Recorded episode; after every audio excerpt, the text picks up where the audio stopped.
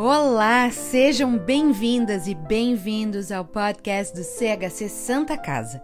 Por aqui, compartilhamos conteúdos sobre arte, educação, história, lazer, seguindo nossos propósitos de promover a cultura sempre, levando conhecimento para o nosso público e também auxiliando os artistas a seguirem fazendo sua arte. No episódio de hoje, você confere uma entrevista com a historiadora e coordenadora do Arquivo Central do CHC, Vera Lúcia Maciel Barroso, falando sobre a febre amarela no século XIX em Porto Alegre. Na atualidade, em tempos de pandemia, dentre as imagens que se apresentam ao nosso olhar são as de sepultamentos. Voltando no tempo, na então Vila de Porto Alegre, na primeira metade do século XIX, a curiosidade se dirige aos locais onde as pessoas eram sepultadas. Que locais eram esses? Na primeira metade do século XIX, a Vila de Porto Alegre se circunscrevia à península, que iria mais ou menos de onde hoje temos o viaduto da João Pessoa com a Salgado Filho até a direção do gasômetro. Essa era a vila de Porto Alegre, esse era o povoado inicial da nossa capital. Nessa área, né, o que ficava fora da península era a área extramuros, porque a nossa vila era cercada. E os locais de enterramentos uh, na vila ficavam como no restante do Brasil colonial ainda que estivéssemos no século XIX, porque seguia a mesma prática, a mesma cultura, a mesma tradição. Enterrar dentro das igrejas, das capelas, ou atrás de uma capela ou numa das laterais. Aqui em Porto Alegre, as nossas igrejas tiveram os seus locais de enterramento. O principal era a nossa igreja matriz, ali onde temos a catedral hoje, descendo a Rua Espírito Santo na direção da Fernando Machado, onde está a Cúria Metropolitana no momento. Ali era o cemitério principal da vila, atrás da então Igreja Matriz. Óbvio que não era o melhor lugar para o cemitério, mas era o principal.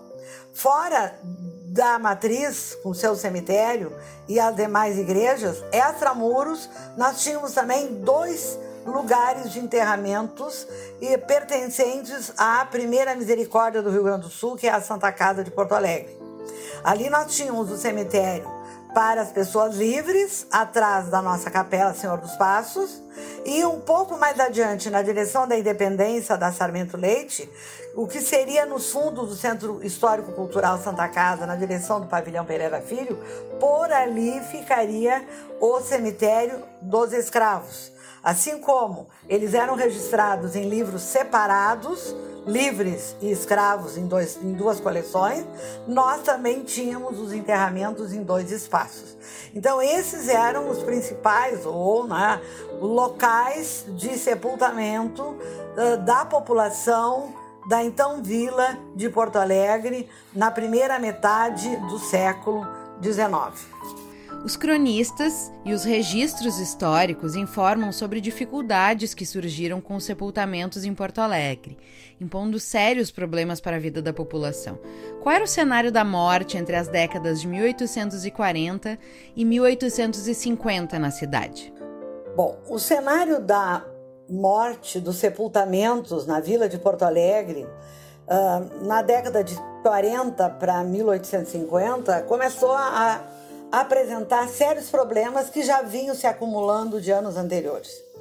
Ocorre que o cemitério principal da vila, situado atrás, como eu dizia, da nossa igreja matriz, situada numa ladeira, numa descida muito íngreme, na, na direção da Fernando Machado, é uma área inadequada para sepultamentos. Ou seja, a água da chuva lava a terra e não tem né, como evitar. Então, o que, que acontece? Os animais como os cães, eles têm um faro muito né, afinado. E eles sentindo né, odores de carne, vamos dizer assim, perambulando pelas ruas da vila, se dirigiam àquele local, atraídos pelo odor, e ali eles cavavam né, o recém-enterrado e saíam com pedaços humanos pela vila da cidade, né, pela vila de Porto Alegre, e isso apavorava a população. Era um problema de saúde pública, de sanitarização, não tinha mais como né, continuar com essa situação. Era um problema seríssimo. Então, quando na década de 1840 chega a Porto Alegre o então Barão de Caxias para apaziguar a farroupilha, o primeiro problema que ele teve que resolver era esse problema de saúde pública da vila que ele chegava como presidente de província e, por sinal, também né, passa a ser provedor da Santa Casa. Então, e determinou com urgência que a Câmara de Porto Alegre, que era o poder local, adquirisse um terreno extramuros, longe da vila, na época considerado longe, né? Para ser uh, aberto um novo cemitério e deveriam, depois de aberto esse, esse cemitério longe da vila, serem fechados todos os existentes, inclusive o da Santa Casa. E o terreno foi comprado lá no alto do Morro da Zen em 1844 mas até que as providências foram né, sendo tomadas para a abertura desse novo cemitério, as dificuldades continuaram. Né? E isso realmente acaba fazendo com que ainda após a saída do Barão de Caxias, esses problemas continuassem até que fosse aberto né, o novo cemitério. Em 1850, a febre amarela chegou a Porto Alegre. Que transformações essa epidemia provocou para a comunidade local? Bom, a febre amarela, ela, ela chega na Bahia em setembro de 1849, através de um navio que sai dos Estados Unidos, em Nova Orleans, passa na América Central, em Havana, onde havia, como nos Estados Unidos, muitos epidêmicos da febre amarela, e depois se deslocam até Salvador, Bahia. Apesar da resistência da população local, os marinheiros descem e isso logo começa a se disseminar. Em novembro ainda de 49, né, Salvador já reconhecia que estava instalada a epidemia. Então, Salvador vai ser disseminador da epidemia para o norte como para o sul do Brasil. Aqui em Porto Alegre, chegará em 1850, entre março e abril. Em abril, nós já temos o primeiro né, eh, falecido por febre amarela. É um marujo de nome José Domingues que aporta em Porto Alegre e isto vai acelerar a abertura do cemitério, o novo cemitério lá no Alto da Zenha. A inauguração estava prevista para agosto de 1850, devido às providências do caminho aberto até o alto do Morro da Zenha, que era um problema também, né? Que dificultou logo a sua abertura. Então, por conta da febre amarela, foi antecipado o início do funcionamento do cemitério da Santa Casa a partir né, do primeiro sepultamento deste marujo no dia 6 de abril. A partir de abril de 1850, a epidemia de febre amarela acelerou a abertura do cemitério da Santa Casa, no alto do bairro da Zenha. Ao mesmo tempo, todos os demais cemitérios foram fechados no núcleo urbano da vila em defesa da vida. Ela é o maior bem, destacado nessa Semana do Patrimônio. Pode-se afirmar que a epidemia da febre amarela valorizou o patrimônio humano em 1850 ao redesenhar o espaço urbano com a centralização dos sepultamentos fora da cidade, evocando a memória dos que viveram na vila de Porto Alegre? Sem dúvida, a chegada da febre amarela na vila de Porto Alegre, ela acabou por acelerar medidas de preservação da vida como um patrimônio, como um bem.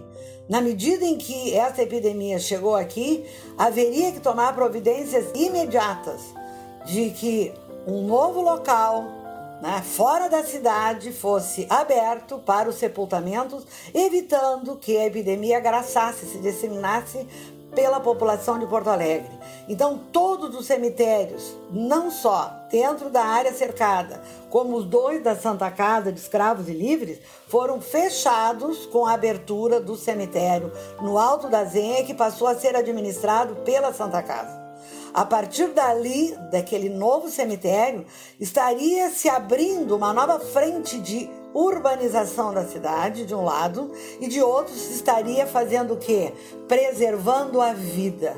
A partir daquele momento, a vida como um bem, como né, um valor a ser preservado, né, se toma e se faz atitudes de, em defesa da vida, relembrar daqueles que partiram através da memória cemiterial do cemitério da Santa Casa a partir de abril de 1850, né? E a partir dali era o único cemitério que Porto Alegre teve até no início do século XX. Então, sem sombra de dúvida, né, a epidemia da febre amarela ela né, provoca, ela dirige, ela convida as autoridades locais a tomarem a vida como uma, um bem que deveria ser preservado. E neste ano em que nós comemoramos, neste mês de agosto, o Dia do Patrimônio, o bem maior a ser comemorado, para além dos bens materiais e imateriais, é o patrimônio humano, a vida.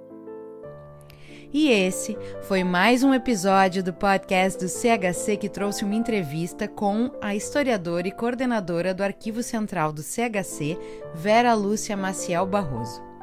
CHC, sempre contribuindo para que mais cultura chegue a toda a comunidade. Quer vir com a gente nesse propósito? Faça parte, contribua.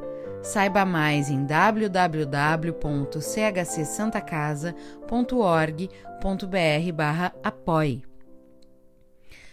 O CHC Santa Casa tem patrocínio de Dorf Quetal, Facta Financeira SA e Florence, apoio de Body Pasa, Dr. Clean, Ercosul Alimentos, Mirador Spare Parts e Vipal Borrachas. Financiamento da Lei de Incentivo à Cultura, Secretaria Especial da Cultura, Ministério da Cidadania e Governo Federal.